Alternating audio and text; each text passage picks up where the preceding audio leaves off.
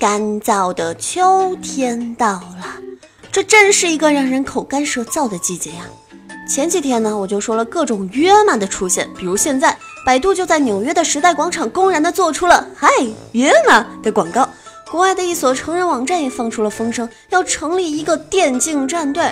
而一直为无数宅男传道授业解惑的苍老师，更是刚刚卖出了五百二十八件自己参与设计、自己试穿、自己代言、定价一千二百八十八的空系列内衣。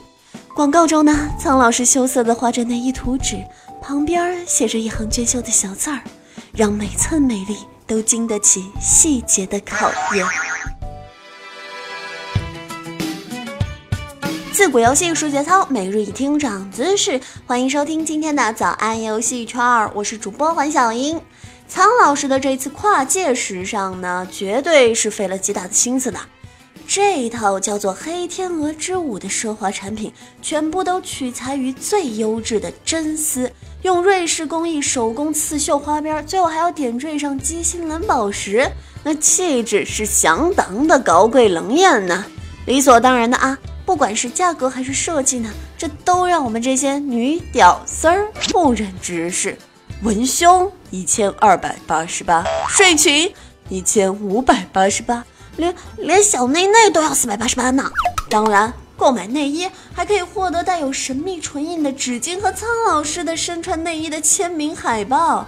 产品的预售情况非常的火爆，五小时二十八分钟之内，五百二十八套内衣就全部卖完了。而且百分之四十的买家都是男士，苍老师这可是用实际行动证明了他在宅男心中的地位从来没有走远过。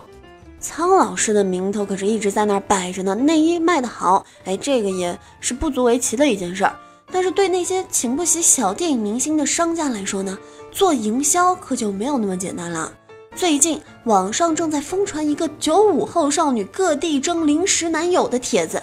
这篇帖子叫做“用身体旅行”，九零后萌妹向全国征集各地临时男友陪游啦。帖子里的妹子称：皮肤白皙，五官清秀，不胖不瘦，带出去绝对让你有面子的。如果愿意提供旅费、餐费、礼物和酒店费，自己愿意和临时男友度过一场让人终生难忘的浪漫之夜。这个妹子呢，在微博里面晒了自己发帖五天之内在苏州、无锡、南京三座城市旅行，以及和临时男友发生关系的经历。同时，她还炫耀自己的男朋友众多，已经体验了十二星座了，下一步准备向三十三个省区和五十六个民族进发。此帖一出，网上都开始批判他的道德沦丧和爱慕虚荣的品质，纷纷把自己摆在了道德的制高点上，甚至对我们九零后整个群体发起了征讨。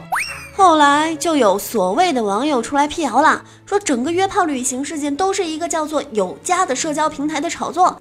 这个平台的定位十分明确，就是超越陌陌，做中国最大的约炮神器。他的论坛贴吧上面呢，各种约炮攻略不计其数。这一次信游全国的奇葩事件，就是他们在微博上找马甲干的。九零后穷游约炮有家，紧紧抓住了这几个核心。